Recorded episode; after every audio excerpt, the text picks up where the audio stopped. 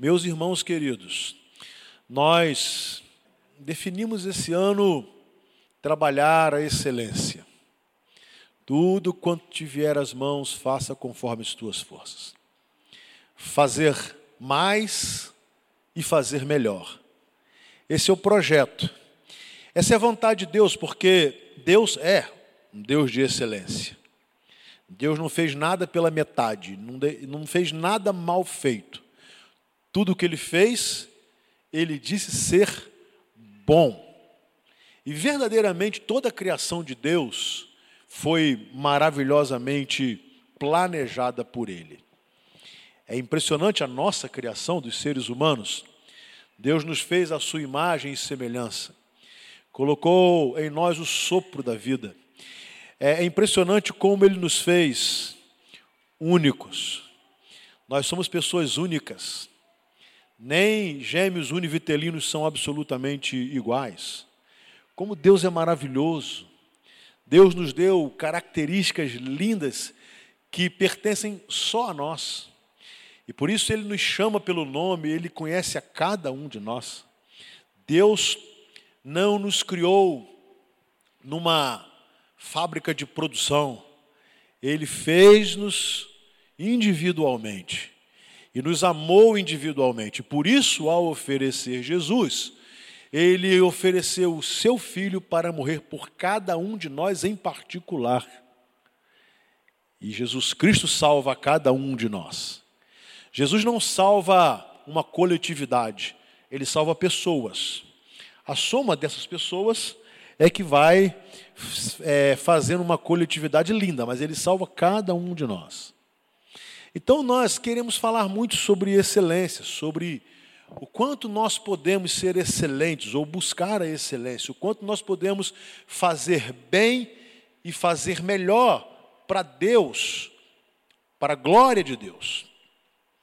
O primeiro sermão que nós abordamos foi sobre a excelência do nosso tempo devocional com Deus. E hoje eu quero falar de maneira muito especial sobre a excelência no uso do tempo o nosso tempo, ou o tempo que Deus nos deu. É impressionante, a Bíblia é tão maravilhosa.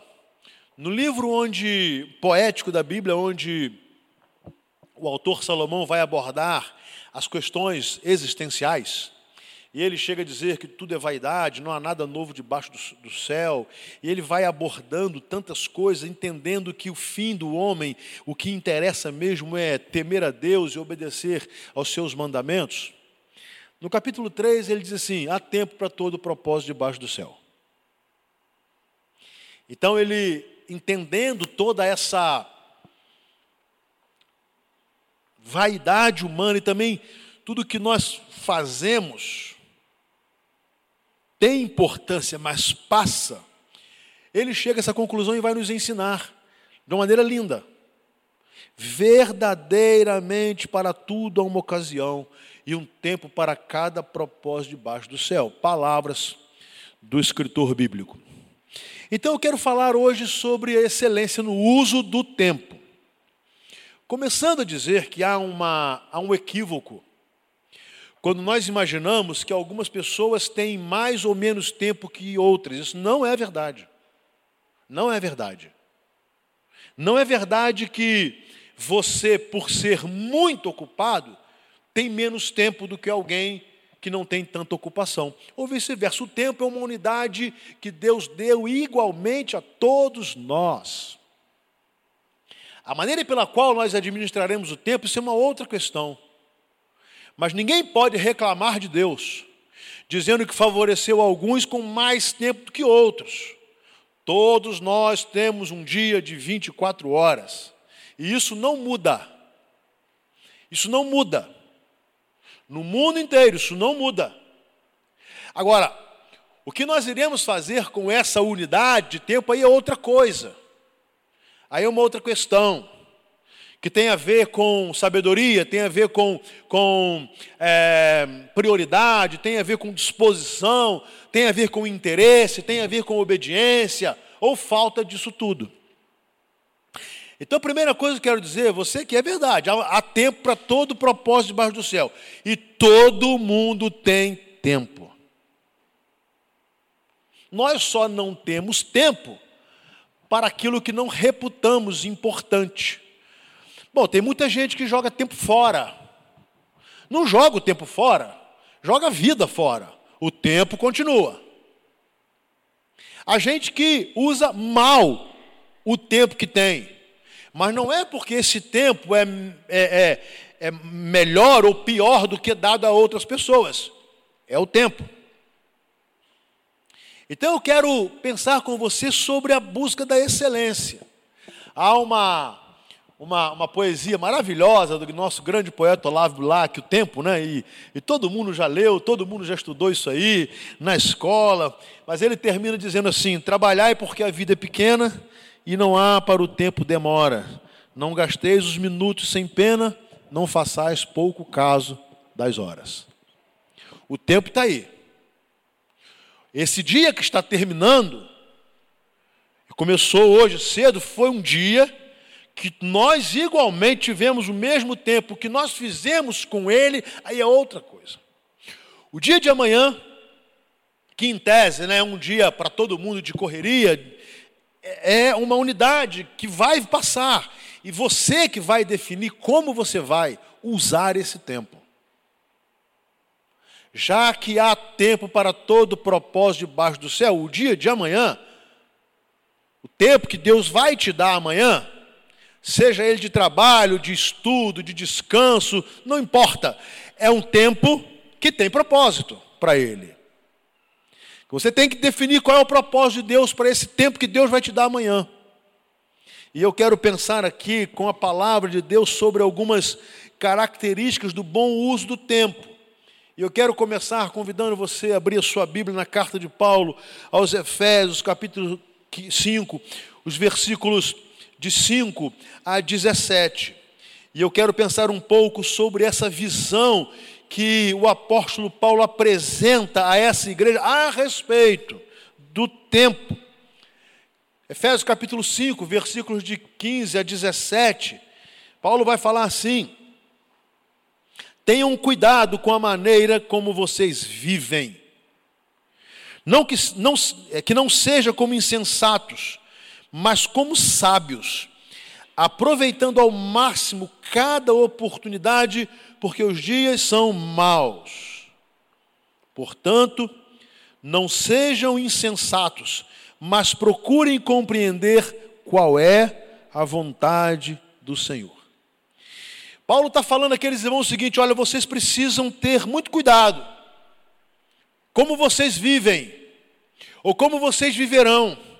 Vocês precisam viver o tempo que Deus está dando a vocês, como pessoas, como igreja, como família, e ver se vocês estão aproveitando bem este tempo que Deus está dando para não viverem como pessoas insensatas. O insensato é um irresponsável, o insensato é aquele que não, ele não se preocupa muito com, com a vida, com o que ele está fazendo, com as suas escolhas, com as suas decisões. Ele é insensato.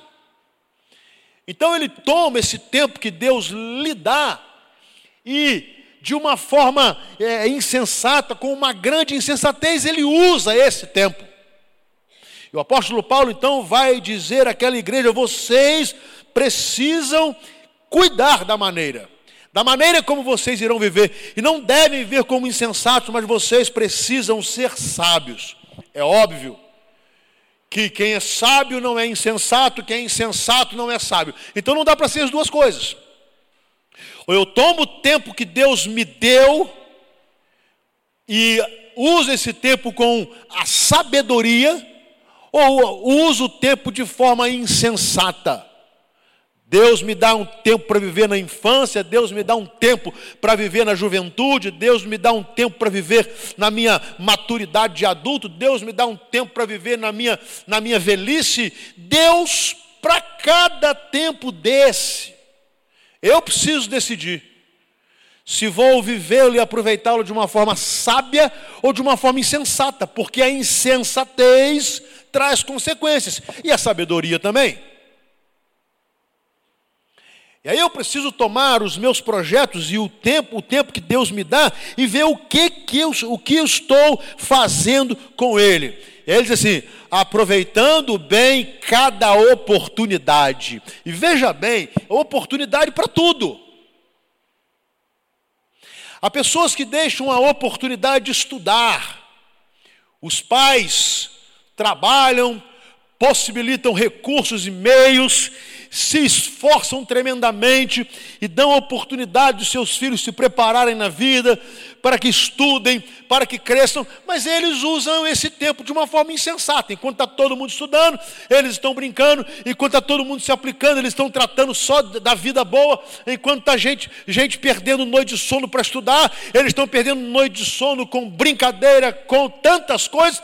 Lá na frente, a insensatez cobra um preço alto. Aí não adianta querer voltar atrás, não dá, o tempo não volta. O tempo não volta, o tempo não para, mas ele também não volta. Ele não volta. Eu preciso aproveitar bem a oportunidade que Deus me dá para me preparar, para cuidar da minha saúde. Quando eu tenho é, é, sensatez, eu sei que a vida que Deus me deu, o corpo que Deus me deu, a mente que Deus me deu, tudo que Deus me deu, Ele me deu com excelência e eu preciso cuidar de forma sábia. Mas se eu tomo por conta da, da, da, força da juventude, toda essa bênção que Deus me deu e começo a é, usá-la de uma forma é, desregrada, no final, a insensatez cobra um preço alto. Deus me dá um tempo de escolher com quem eu irei, eu irei me casar. E Deus não inverte valores. Hoje há uma inversão de valores de adolescentes e jovens que eles acham que namoro é para transar. Eles acham que namoro é para pecar aqui, pecar e pecar e pecar e pecar. E Deus não é isso. Eu estou dando a vocês uma oportunidade em que vocês ainda têm menos responsabilidades, em que vocês têm alguém ainda cuidando de vocês e provendo e providenciando, em que vocês têm tempo para se preparar e tempo para escolher com quem vocês irão viver o resto da vida e edificar uma família abençoada no Senhor. Agora, a insensatez me leva a aproveitar esse tempo para viver da forma mais desregrada possível. Deus me dá um tempo para ter o meu, o meu lazer, a minha diversão saudável. Mas Deus não quer que eu use esse tempo para me abarrotar de droga, de bebida, de orgia, porque lá na frente o preço vai ser cobrado. Eu estava lendo hoje uma, uma entrevista do atual goleiro do Fluminense. Ele foi goleiro do Atlético Paranaense e ele é, estava tendo e dando muitos problemas. Aliás, Luciano, o Vasco ganhou mais uma vez o Fluminense. Só para te lembrar. e aí, ele estava com um grande problema: vício, maconha, cocaína. E ele dizia o seguinte: que ele só não usava droga quando estava jogando. Quando ele concentrava e jogava. Ele saía do jogo, começava a se embrenhar nas drogas. Ele tinha o dia de folga, ele se embrenhava nas drogas. No dia do jogo ele ia, jogava, mas óbvio que começou a ter uma série de dificuldades, até que, ainda bem, ele diz, o Atlético Paranaense cuidou dele, repreendeu, suspendeu o seu contrato, mas ajudou com o tratamento e ele conseguiu refazer a sua vida. Hoje é um bom goleiro de um grande clube mas ele diz assim: Mas se eu pudesse voltar, quanto desperdício de tempo e de saúde e de problemas eu teria evitado, quanta, quanta coisa eu teria evitado por causa, se tivesse, não tivesse tido esse desperdício. Quanta gravidez, gente, é precoce, Quantos casamentos de jovens que não, tem, não sabem nada da vida, eles não se formaram, eles não têm um bom emprego, eles não sabem se, se, se realmente se amam, eles não sabem qual é a responsabilidade de um lar. Maridos, homens que casam e parecem verdadeiros moleques que não sabem o que significa ser um esposo, um homem que honra, que cuida da esposa e não fica acabando, acabando com o casamento com qualquer coisa. Jovens da mesma forma que entram no casamento como se casamento fosse uma brincadeira jogando o tempo fora. a insensatez cobra lá no final. É óbvio que quando eu não cuido do tempo de forma sensata, eu trato o tempo de forma insensata. Mas Paulo diz: aproveitem as oportunidades. Aproveite cada oportunidade. Sabe que eu e Raquel nos casamos muito novos. Ela com 19 anos e eu com 22. E não nos arrependemos. Primeiro, nós sabíamos para que se servia o namoro. Segundo, nós tínhamos projeto de organizar um lar. Terceiro, realmente era teoricamente cedo. Mas nós decidimos a aproveitar cada oportunidade buscando sabedoria. Aqui não é nenhum conselho para que se case cedo, se case mais tarde. Eu estou dizendo o seguinte: quando você entende que quando Deus coloca bênção na sua vida, você não pode abrir mão da bênção. Mas você precisa entender também quando o diabo coloca empecilhos, tem que fugir mas fugir com sabedoria. Agora, por que, que Paulo fala assim? Vocês precisam aproveitar bem cada oportunidade. Não vivam de forma insensata. Sejam sábios. Ele justifica, porque os dias são maus. E você tem alguma dúvida disso? Você acha que os dias melhorar, melhoraram, melhoraram? Você acha que a situação do ser humano, da sociedade, hoje é mais tranquila, é mais límpida, é mais pacífica, é mais segura? Claro que não.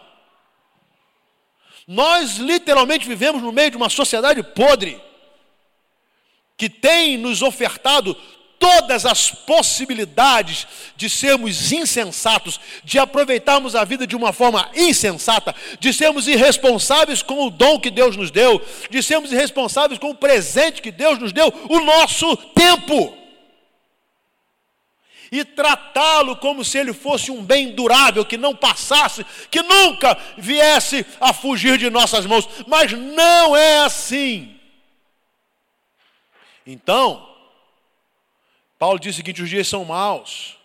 Então vocês precisam estar mais atentos, vocês precisam ser muito coerentes, vocês não podem tratar irresponsavelmente. Aí ele diz o seguinte: sabe como é que vocês podem tratar o tempo com responsabilidade e sabedoria? Ele vai dizer: olha, procurem compreender qual é a vontade do Senhor. Ponto. O problema é que nós sempre queremos compreender qual é a nossa vontade, ou queremos satisfazer a nossa vontade, ou tomamos decisões baseadas tão somente naquilo que nós pensamos ou que nós queremos. Mas ele diz assim: olha, vocês não devem ser insensatos, vocês devem ser sábios, aproveitem bem cada oportunidade, os dias são maus, mas vocês querem ser sábios? Procurem discernir qual é a vontade do Senhor. Então, eu posso discernir a vontade do Senhor para a minha vida de adolescente jovem. Eu sei o que Deus quer para mim. Eu posso discernir a vontade do Senhor para o meu casamento. A Bíblia é absolutamente transparente, cristalina quanto ao que Deus quer para mim no meu casamento. Eu sei o que a Bíblia quer para mim na minha vida profissional e o que Deus quer de mim. Eu sei o que Deus quer de mim no uso do dinheiro. Eu sei, a Bíblia é absolutamente transparente. Eu sei o que Deus tem para mim na, via, na minha vida espiritual. A Bíblia é transparente. Agora, eu preciso saber se você e eu, se nós queremos discernir a vontade do Senhor, se nós queremos descobrir, porque às vezes nós não queremos nem descobrir, porque ao descobrir, nós vamos perceber que tantas vezes a vontade de Deus é completamente oposta à nossa vontade, e nós queremos que a nossa vontade prevaleça e não a de Deus. Então Paulo diz: olha, os dias são maus, os dias são graves, Os dias são sérios. A expectativa não é boa. Não é boa. A ponto de um ministro decano do STF chegar a dizer que mulher não nasce mulher, torna-se mulher no meio do caminho.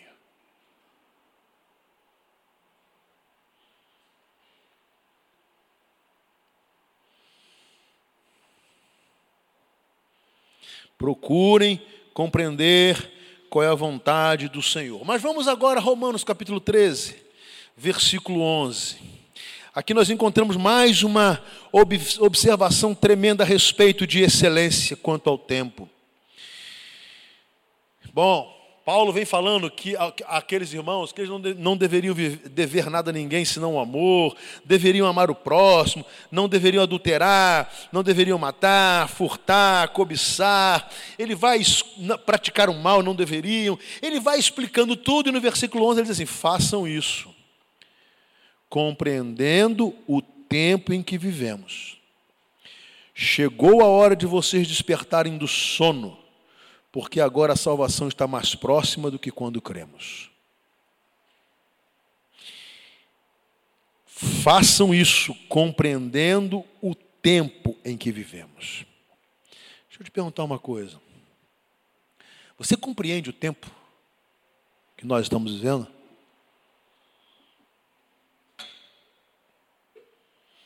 Você compreende que nós estamos vivendo um tempo de muitas incertezas. Sabe de uma coisa? A própria imprensa, a mídia está apavorada, porque ela descobriu agora que ela não tem mais a força que tinha. Ela descobriu agora que um tal de rede social tem um poder, para o bem e para o mal, tão extraordinário, que a decantada mídia não consegue mais ditar aquilo que as pessoas vão fazer. E hoje você já estava lendo um dos jornais hoje e essa estava a discussão: o que fazer agora? O que, a, o que a mídia vai fazer agora? Se na verdade, ainda que ela intencione, tente dirigir, tem, existem as redes sociais que estão fazendo uma confusão tremenda para o bem e para o mal. Você entende o tempo que você está vivendo?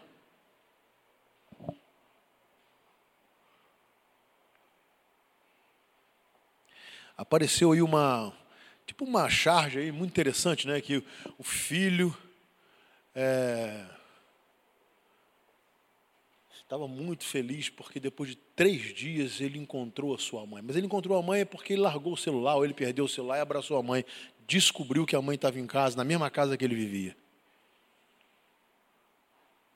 Aliás, aliás, pais, pelo amor de Deus, que história é essa de criança com dois, três, quatro, cinco anos com celular, dia inteiro? Pelo amor de Deus, será que vocês não conseguem entender o perigo disso? Eu sei que você faz isso para ter um pouquinho de paz, né? Mas não adianta ter essa falsa paz agora e depois não ter controle lá na frente. Eu fico meio assustado. É criança com dois, três anos, você fala, nem responde. Cuidado com isso, gente. Você compreende o tempo que nós estamos vivendo? Você compreende o tempo de uma. Não é nem inversão, é destruição de valores. Você compreende o tempo, inclusive religioso, gravíssimo, com cada esquisitice acontecendo no meio evangélico que chega assustar.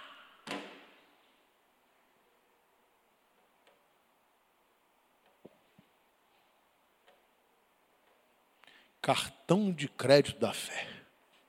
Meu Deus. A que ponto nós chegamos? A que ponto nós chegamos? Será que você compreende? Será que dá para parar um pouquinho e pensar nesse tempo confuso? Ninguém entende mais nada. Paulo então vai dizendo assim: olha, chegou o tempo de despertarem do sono. Chega de dormir. Acordem! E talvez ele diga assim, tenha dito aí, acorde igreja, acordem crentes, acordem famílias cristãs, acorde pai e mãe, acordem jovens, acordem! A boa notícia é dizer que a nossa salvação está mais próxima do que do dia que cremos. Claro, nós estamos andando para nos encontrar com Jesus, amém? O tempo não vai voltar, graças a Deus. Graças a Deus não vai voltar. Mas a cada dia que passa, esse tempo do nosso encontro com Cristo se aproxima, e mais isso torna-se mais urgente a nossa percepção do tempo em que nós estamos vivendo. Meus irmãos, por fim, vamos à segunda carta de Paulo aos Coríntios, capítulo 6. Os versículos 1 e 2, eu quero me ater ao versículo 2, mas eu preciso ler o versículo 1.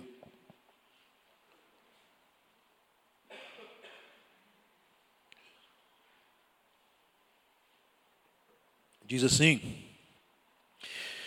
Como cooperadores de Deus, insistimos com vocês para não receberem em vão a graça de Deus, pois Ele diz: Eu ouvi no tempo favorável e o socorri no dia da salvação.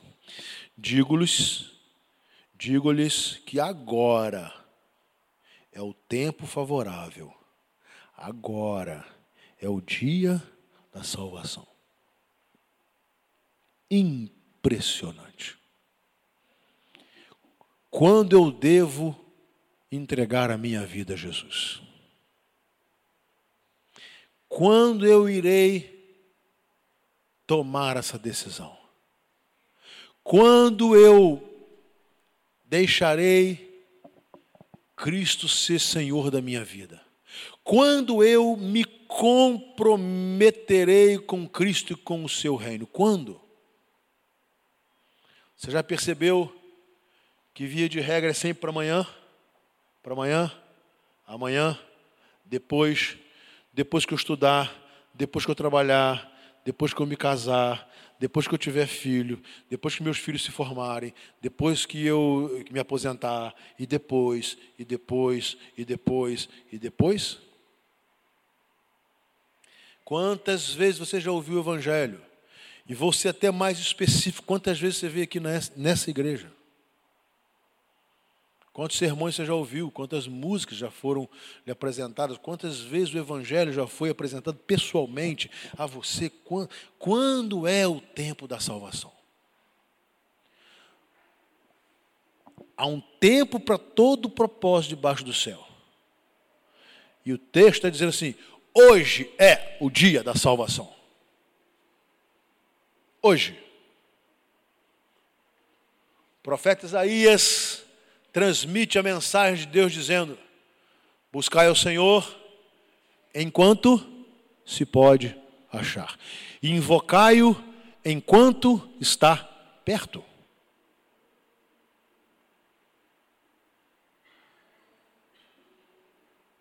Quando é o dia da salvação? Aqui não vai nenhuma crítica, porque eu sou absolutamente contra essa essa camada pseudo-evangélica que faz um monte de bobagem só porque um homem que era ateu morreu.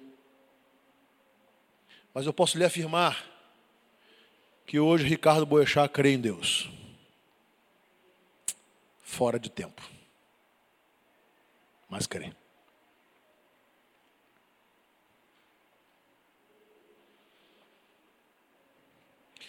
Há uma promessa bíblica Todo joelho se dobrará, toda língua confessará que Jesus Cristo é o Senhor, para a glória de Deus Pai. Mas qual é o tempo próprio para fazer isso?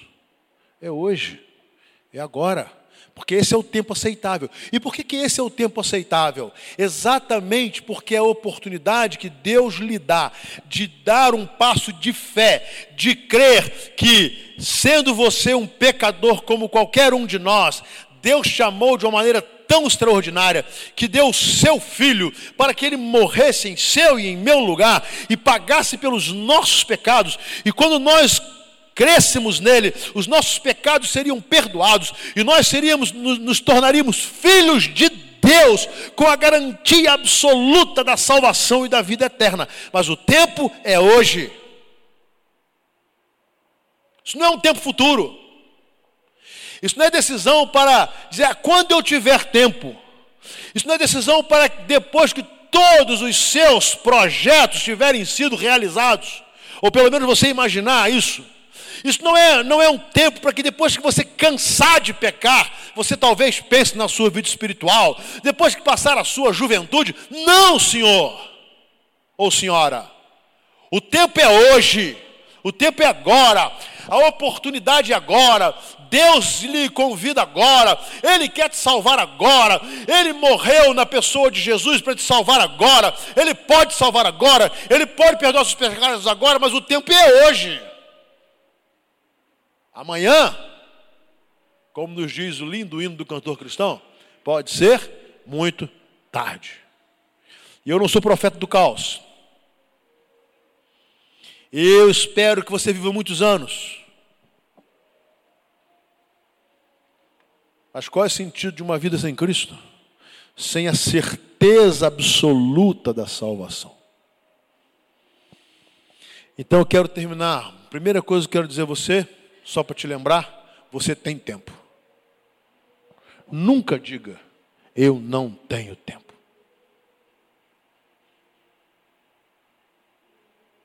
Porque o tempo foi um presente que Deus nos deu, igualmente distribuído.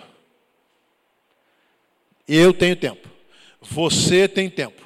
O que nós precisamos definir é o que nós vamos fazer com o tempo que Deus nos deu. É uma outra coisa. Segundo, é preciso decidir usar o tempo com insensatez ou com sabedoria. Se eu uso as fases da minha vida as oportunidades que eu tenho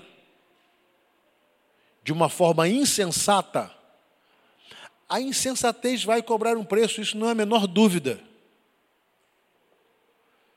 Se Deus me deu tempo de cuidar da minha saúde, eu não cuidei, eu, a insensatez cobra um preço.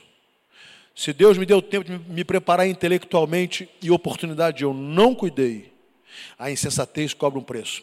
Se Deus me deu tempo de, de, trabalhar e trabalhar com excelência, para que as pessoas quisessem me ter trabalhando com elas e eu fui relapso, a insensatez vai cobrar um preço. Se Deus me deu tempo para que eu pudesse orar e escolher uma esposa, segundo o coração de Deus, que viesse abençoar a minha vida, a vida dos meus filhos, abençoar a minha casa, e eu usei esse tempo irresponsavelmente, olhando só a beleza, só a juventude, só o prazer. Se foi assim que eu agi, a insensatez vai cobrar um preço. Se eu não aproveitei o, o tempo da salvação, a insensatez vai cobrar um, um preço eterno. Agora, eu posso aproveitar cada oportunidade com sabedoria. E você fala assim, pastor, mas eu não tenho sabedoria. E a palavra diz: se alguém tem falta de sabedoria, peça a Deus que a todos dá liberalmente. Deus distribui sabedoria. Ele distribui sabedoria. Ele oferece sabedoria. Ele quer dar sabedoria.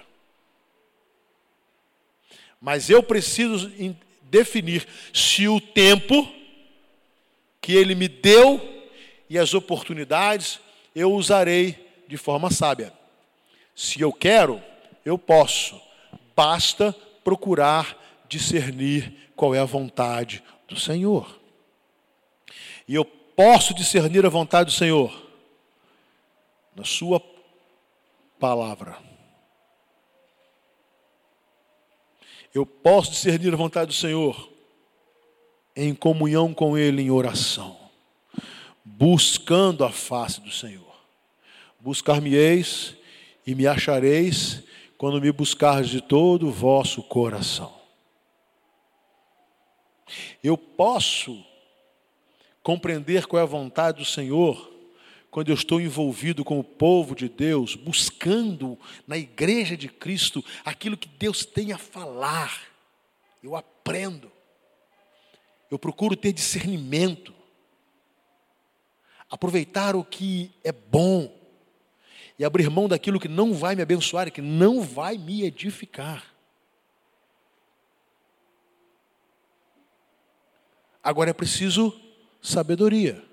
Pais, pais, como vocês têm usado o precioso tempo que Deus tem dado a vocês de ter os seus filhinhos pequenos dentro de casa. Eles irão crescer e irão sair. Se você pensar nisso, você vai buscar ter um tempo mais excelente com os seus filhos. Esposo, como é que você tem usado o seu tempo com a sua esposa e vice-versa? Com a mulher que Deus te deu, com o marido que Deus te deu? Como é que é esse tempo? Será que é um tempo só de briga? Só de cobrança, só de crítica, só de dinheiro. Como é que é esse tempo? Casamento feliz é casamento regado. Você tem que regar todo dia. Como é que você tem cuidado da sua vida com Deus? Você já tem Jesus? Você já entregou a sua vida a Jesus? Você já reconheceu que é pecador e se arrependeu dos seus pecados, reconhecendo que Jesus Cristo morreu por cada um deles? Você vai fazer isso quando? Hoje é o dia aceitável. Hoje é o dia da salvação. Meus irmãos, eu não vou fazer nenhum tipo de apelo, de convite, nada disso. Sabe por quê? Porque eu penso que você deve ir para casa hoje.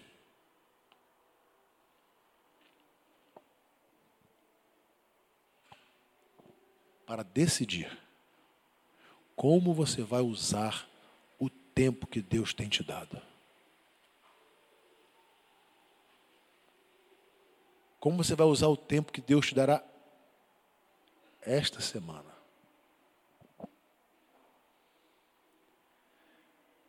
Eu tenho certeza que você saberá escolher entre a insensatez e a sabedoria. Só para te ajudar. Procure discernir qual é a vontade do Senhor para você. Fazendo isso, eu não tenho dúvida. Você irá aprender a usar o tempo com excelência. Porque Deus é excelente em tudo que Ele faz. Ele não te deu um tempo maior, nem menor do que você precisava ter. Não deu. Ele te deu um tempo suficiente para você viver para a glória do nome dEle. Ele te deu um tempo suficiente para você honrá-lo. Ele te deu um tempo suficiente para você ser relevante na vida de outras pessoas. Ele te deu um tempo suficiente para que você seja uma pessoa de testemunho. Ele te deu um tempo suficiente para que você ganhe pessoas para Jesus. Ele te deu um tempo suficiente para que você Prepare a sua família para um futuro abençoado, principalmente para um futuro com Deus. Há tempo para todo propósito debaixo do céu. Agora, eu e você, nós iremos decidir o que faremos com esse tempo se usaremos com excelência, e usar com excelência é usar para Deus e para a glória de Deus. Ou se usaremos com insensatez. Usar com insensatez é tudo que tira a glória de Deus. Aí eu vou decidir e você também. Que Deus possa te abençoar, te dar sabedoria, que Ele possa te dar discernimento tão necessário para decidir como usar excelentemente o tempo que Deus tem te dado de presente. Aí eu tenho certeza que fugindo da insensatez, eu e você encontraremos a sabedoria. Amém? Que Deus nos abençoe.